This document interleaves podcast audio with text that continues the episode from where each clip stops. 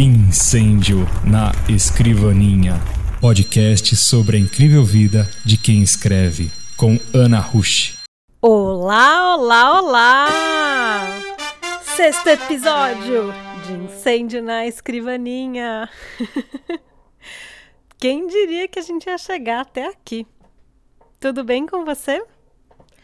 O episódio de hoje é sobre literatura e pertencimento. Eu convidei duas pessoas para conversar, as poetas Márcia Fraguas e Viviane Nogueira. A gente vai falar sobre escrita como lugar de afeto, lugar de elaboração. A gente vai falar sobre visibilidades e invisibilidades, orgulho e pertencimento. Durante o processo de gravação e edição, eu reparei que tem uma nota que se espraia um pouco melancólica pelo episódio. E eu espero que essa nota chegue aí do outro lado como um abraço para os teus ouvidos nesses dias de tanta urgência, tanta notícia bombástica. Queria mandar um abraço com muita tinta para Camila Piva, eu sempre fico absolutamente emocionada quando alguém usa a hashtag Incêndios na Escrivania em redes sociais. E também para Amanda Parra, que faz um tempo que eu não vejo a Amanda e fiquei super feliz em saber que ela escuta o cast. Queria te convidar para escutar o episódio 103 do Covil de Livros, que você ouve pelo feed do Leitor Cabuloso. O Sr. Basso conversou com Bruno Mota e comigo a respeito do livro O Assassinato do Expresso do Oriente, da Gata Christie. Eu adoro o livro, a conversa foi bem divertida. e parece que até quem gosta de Conan Doyle vai gostar do episódio. Então aí, Covil de Livros 103. Bora então conversar sobre poéticas, literaturas e pertencimento?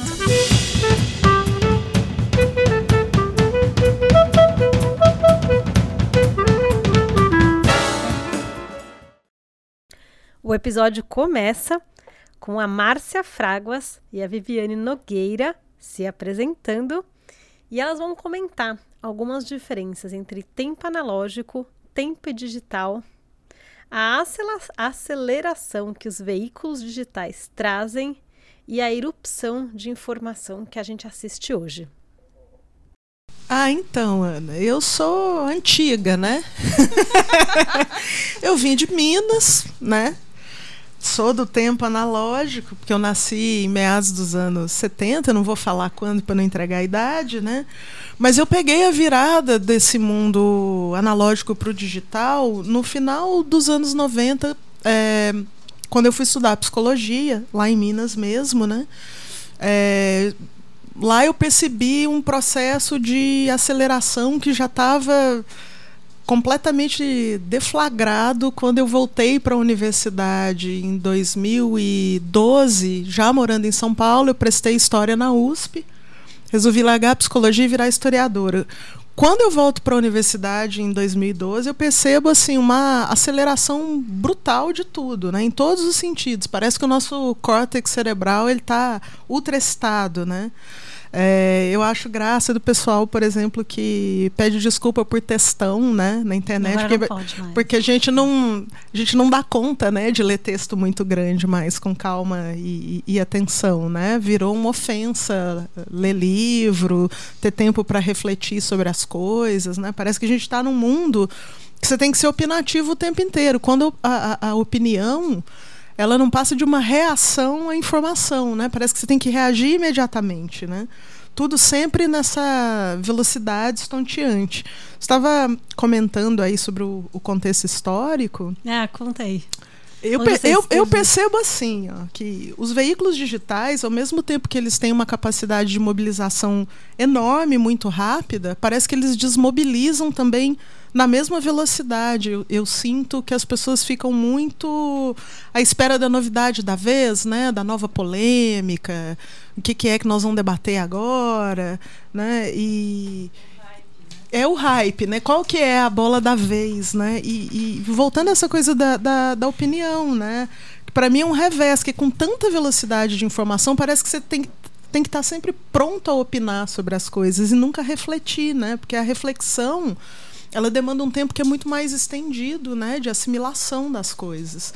Então isso é uma coisa que para mim que vindo do tempo antigo, do tempo da carroça lá em Minas, o carro de boi analógico, para mim é muito sofrido isso. Eu não consigo entregar as coisas nessa velocidade alucinante, porque eu preciso de tempo para assimilar, para pensar, para formalizar, né? Então eu, eu fico meio que nem colosso de Rhodes, né? Um pé num lugar, outro pé no outro. Eu me sinto assim, a minha experiência histórica, né?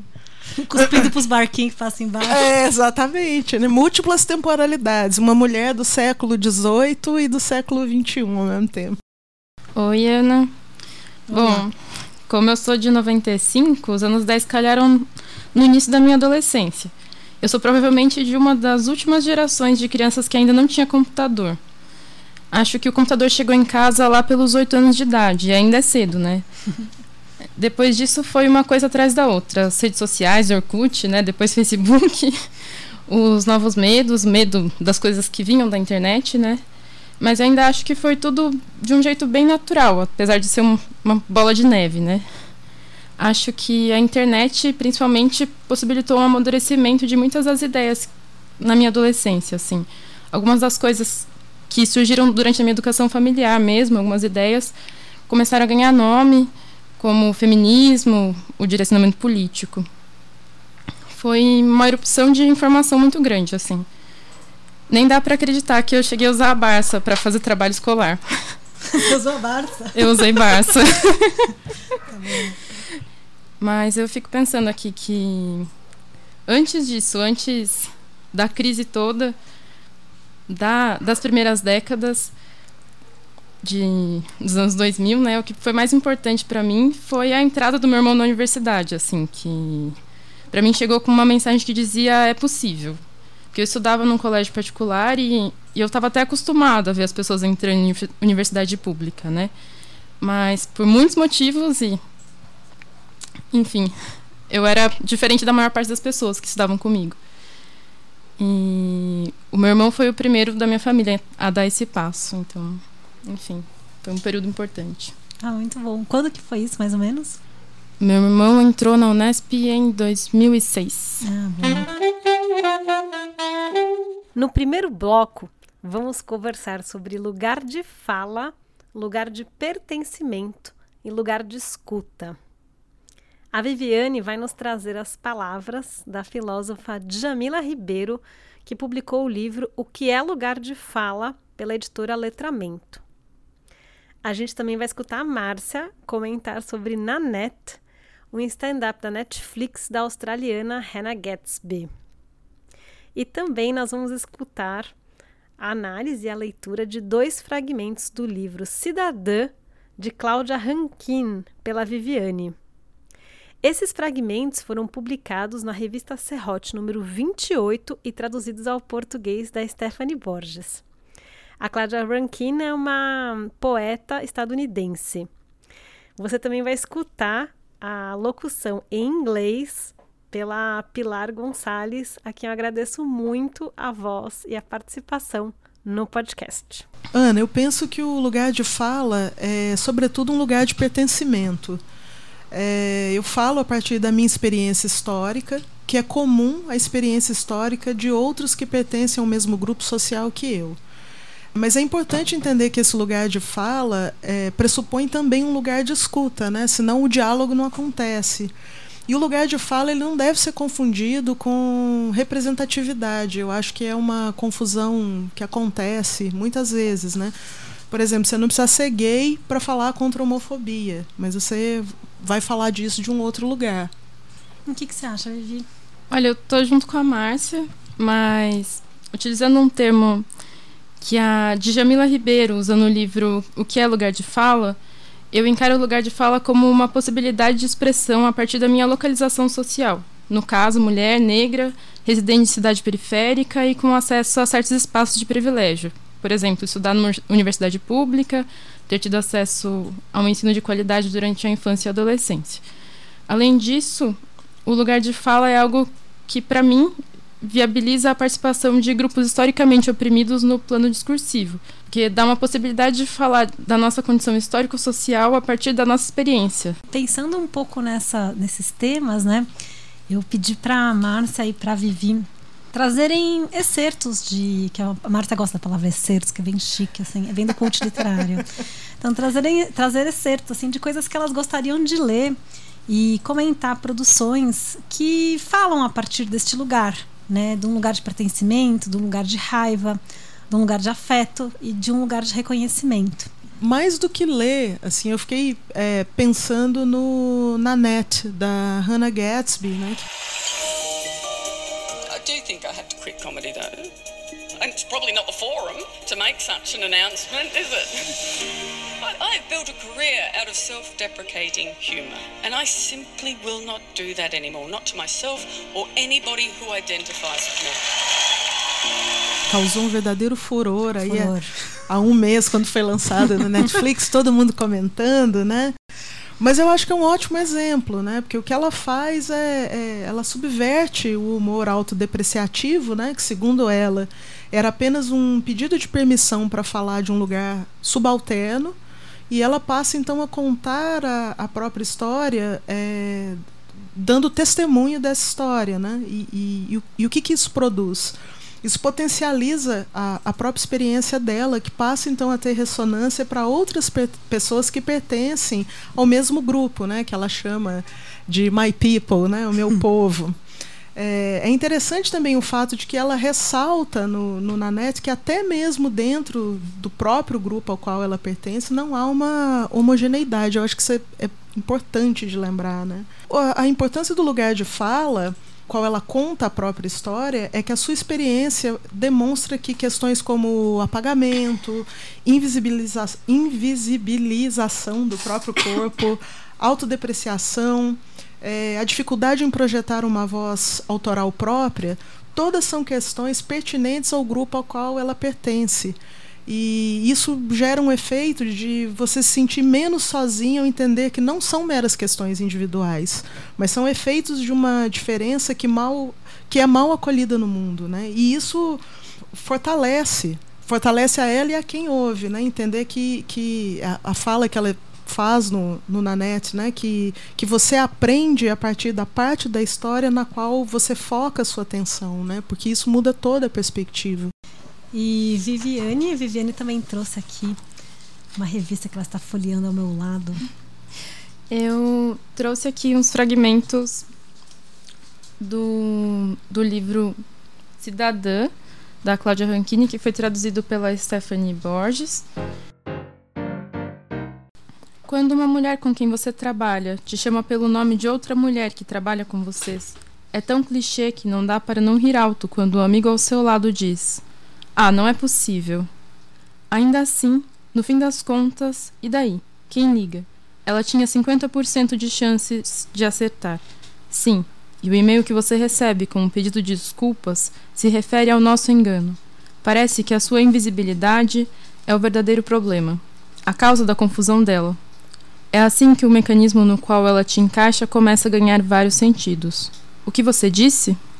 Agora você vai ouvir o fragmento original lido pela Pilar Gonçalves. When a woman you work with calls you by the name of another woman you work with, it is too much of a cliche not to laugh out loud with the friend beside you who says, Oh no, she didn't. Still, in the end, so what? Who cares? She had a 50 50 chance of getting it right. Yes, and in your mail, the apology note appears referring to our mistake. Apparently, your own invisibility is the real problem causing her confusion. This is how the apparatus she propels you into begins to multiply its meaning. What did you say? No fim de uma conversa rápida ao telefone, você diz ao gerente que vai passar no escritório dele para assinar os papéis. Quando você chega e se apresenta, ele fala de supetão. Eu não sabia que você era negra. Eu não quis dizer isso, ele diz em seguida. Em voz alta, você responde. O quê? Ele pergunta. Você não quis dizer aquilo em voz alta. Depois disso, sua transa transação é resolvida rapidamente. At the end of a brief phone conversation, you tell the manager you are speaking with that you will come by his office to sign the form. When you arrive and announce yourself, he blurts out, I didn't know you were black. I didn't mean to say that, he then says. Aloud, you say, What? He asks. You didn't mean to say that aloud. Your transaction goes swiftly after that.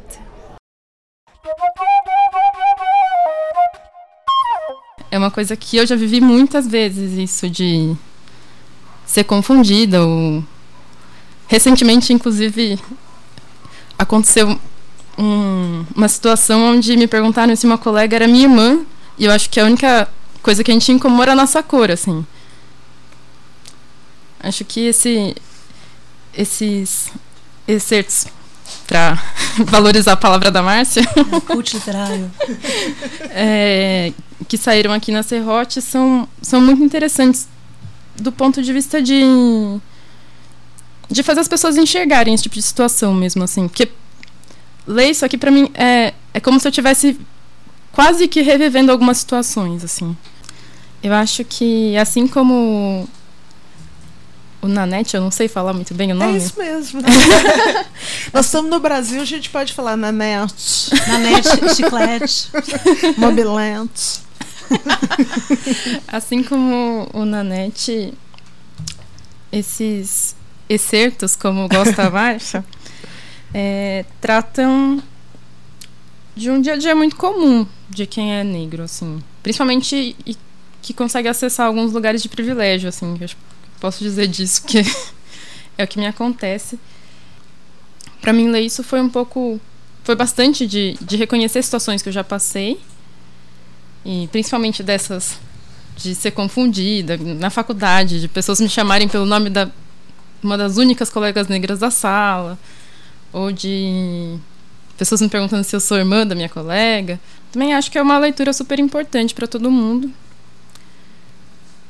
Principalmente, eu acho que para quem não é negro. É, porque a gente precisa lembrar sempre que lugar de fala pressupõe lugar de escuta, né? Eu acho que Isso. as pessoas têm que cada vez se abrir mais para essas coisas, né? Para entender a diferença, não como algo que ameaça, mas uma coisa que é diferente e soma, né?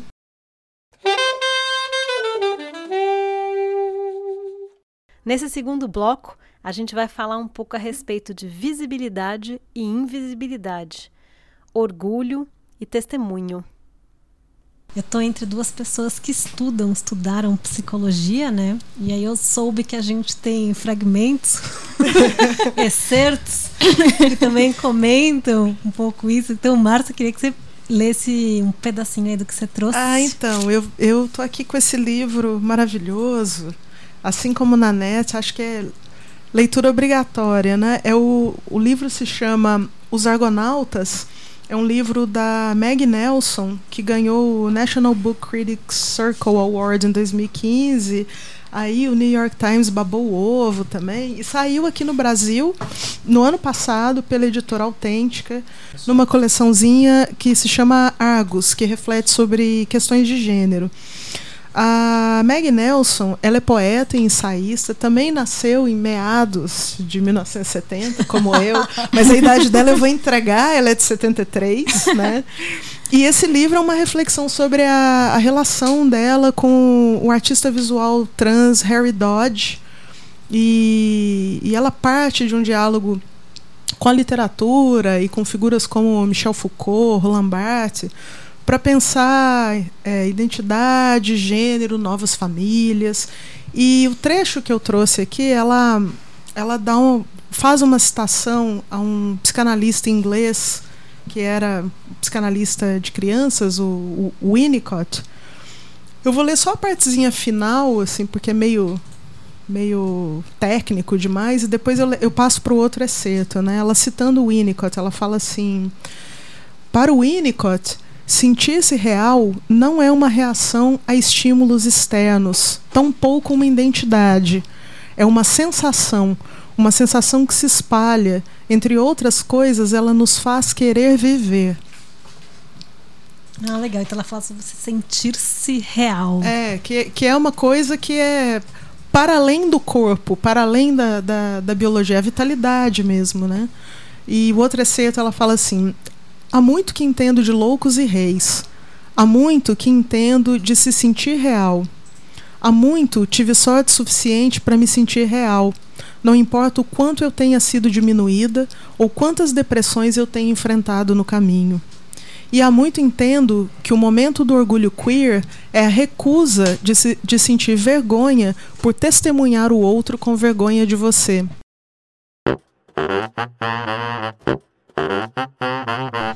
Eu acho esse texto, esse, esse, trecho, eu escolhi esse trecho porque tem a ver com, com o que a, o, o excerto que a Vivi trouxe e também com a Nanete, né? Essa questão de é, o momento do orgulho queer é a recusa de sentir vergonha por testemunhar o outro com vergonha de você. É o momento que você deixa de ser invisível. Sim, né? sim.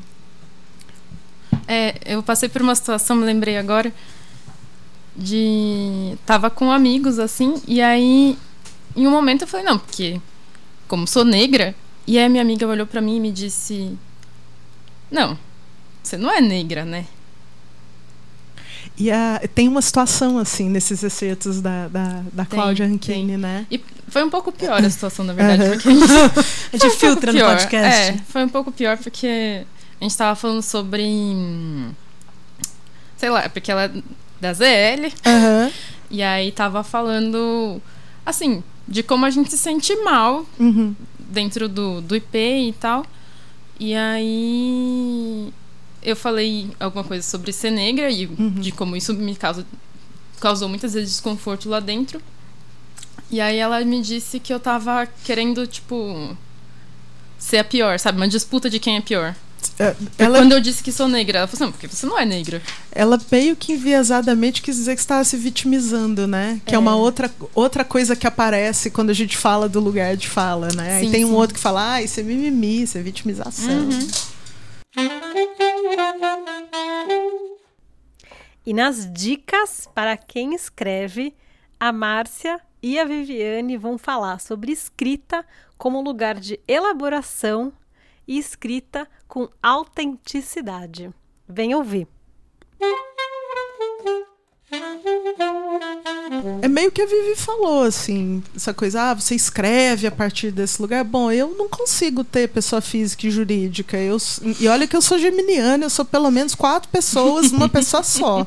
É uma central de telemarketing, mas tem alguma coerência, assim. Então, eu não sei, eu acho que que eu procuro explorar na minha escrita é a mesma coisa que eu procuro explorar na minha vida. É acolher tudo que eu sinto. Né, dar um lugar para isso, né? E, e, acho que a escrita ela é um lugar de, de elaboração dessas coisas, né? Você tem muitos lugares de elaboração. A escrita é, é um lugar de elaboração estética. Acho muito importante essa coisa da, da do cuidado na formalização, né? No, do lapidar a escrita, né? Hoje em dia também isso parece que caiu de moda, mas eu acredito nisso. E o meu conselho é escreva todos os dias, nem que seja um parágrafo ruim, mas escreva, né? Acho importante ter cadernos de escrita, colocar as ideias no papel, é, deixar descansar, voltar depois a essas ideias. É, Para mim, eu costumo dizer que escrever é um pouco como fazer pão. Tem um momento de sovar a massa, um momento de deixar a massa descansar e um momento de dar forma ao pão e colocar para assar. Qual é a sua dica, Juju? Não, mas é, só pegando isso que a Márcia falou, eu acho que hum, isso da escrita como lugar de elaboração é algo que é, é bem importante, assim. Funciona bastante assim comigo também. Acho que a escrita é um lugar onde eu sempre fui muito quietinha e. Enfim, a escrita possibilita que eu me expresse de um jeito mais esquisito, que eu acho que é o jeito que eu sou. Mais é autêntico, esquisita. então. É, né? isso. acho que é isso. Na escrita eu me permito ser mais esquisita. Se bem que acho que hoje em dia eu já sou esquisita em todos os lugares. Mas o que eu pensei de dica é que, bom, um hábito que é bastante valioso para mim é de carregar um caderno para todos os lugares que eu vou para anotação. Então, é isso de ter sempre um lugar para anotar o que chama atenção no dia a dia, anotar o que incomoda, o que você achou bonito na rua. Porque tudo isso em algum momento vira material para escrever. Assim. Sim.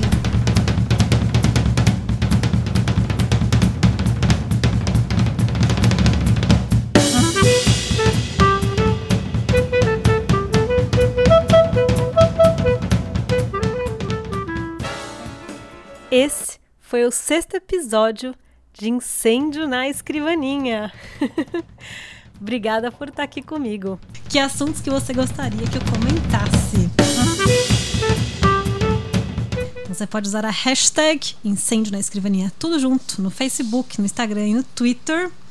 E nós temos nossos gloriosos grupos no Facebook, que é uma rede mais popular, e também no Goodreads, onde eu sistematizo os livros que a gente menciona aqui. E se você está ouvindo a gente no iTunes e quiser lá dar uma avaliação, a gente também agradece.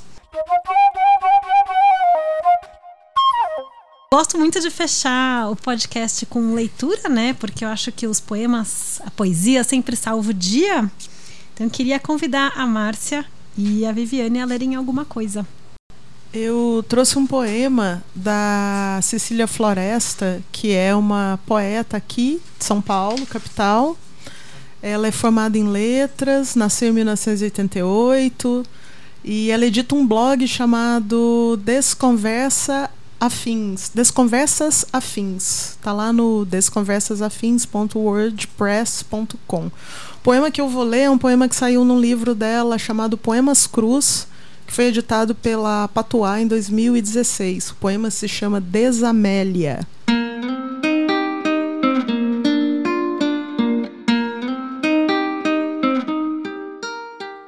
Existe nesse mundo um consenso muito grande por carne crua e sangue dos outros. Apesar, talvez, em virtude de minha pena, ser ainda muito tenra os itens elencados, pudessem caber em louros na cabeça de Camille ou naquele livro póstumo esquecido em gaveta de roupas íntimas. Meu amor, ainda chegará o dia em que andaremos na rua à noite e nossa maior preocupação será qual pé pisar primeiro. Ao contrário do que tememos hoje, nos ocuparemos em aprimorar as figuras de linguagem e não a animalia alheia. Há de chegar esse dia, quando então Amélia será liberta daquele samba, restando apenas a melodia muito alegre e nosso inteiro consentimento. Muito lindo. Bonita, né? Cecília arrasa. Eu vou ler aqui um poema da Lubi Prates, poeta, amiga. Legal. É, ele saiu aqui no, no portal da Poesia Primata no fim do ano passado.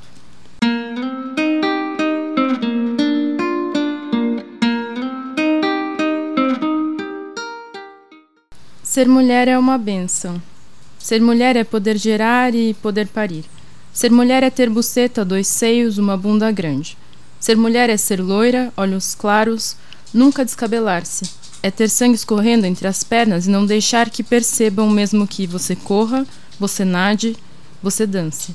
Ser mulher é uma bênção e desde a Bíblia é ser apedrejada, queimada, morta, uma contradição. Eu descobri agora que não sou mulher. Estou viva, nunca queimada, nunca apedrejada. Eu descobri agora que não sou mulher. Sou negra, sou apenas uma negra. E o sangue que vem do meu ventre, permito que seja rio, que volte para a terra, e corro, nado, danço, descabelo-me. Eu descobri agora que não sou mulher. Eu tenho pinto, apenas um seio, quadril estreito. Nunca pari. Eu descobri agora que não sou mulher. Ser mulher é uma benção. Você ouviu Incêndio na Escrivaninha com Ana Rush. Locução de Max Tab pela Sens Rádio Podcast.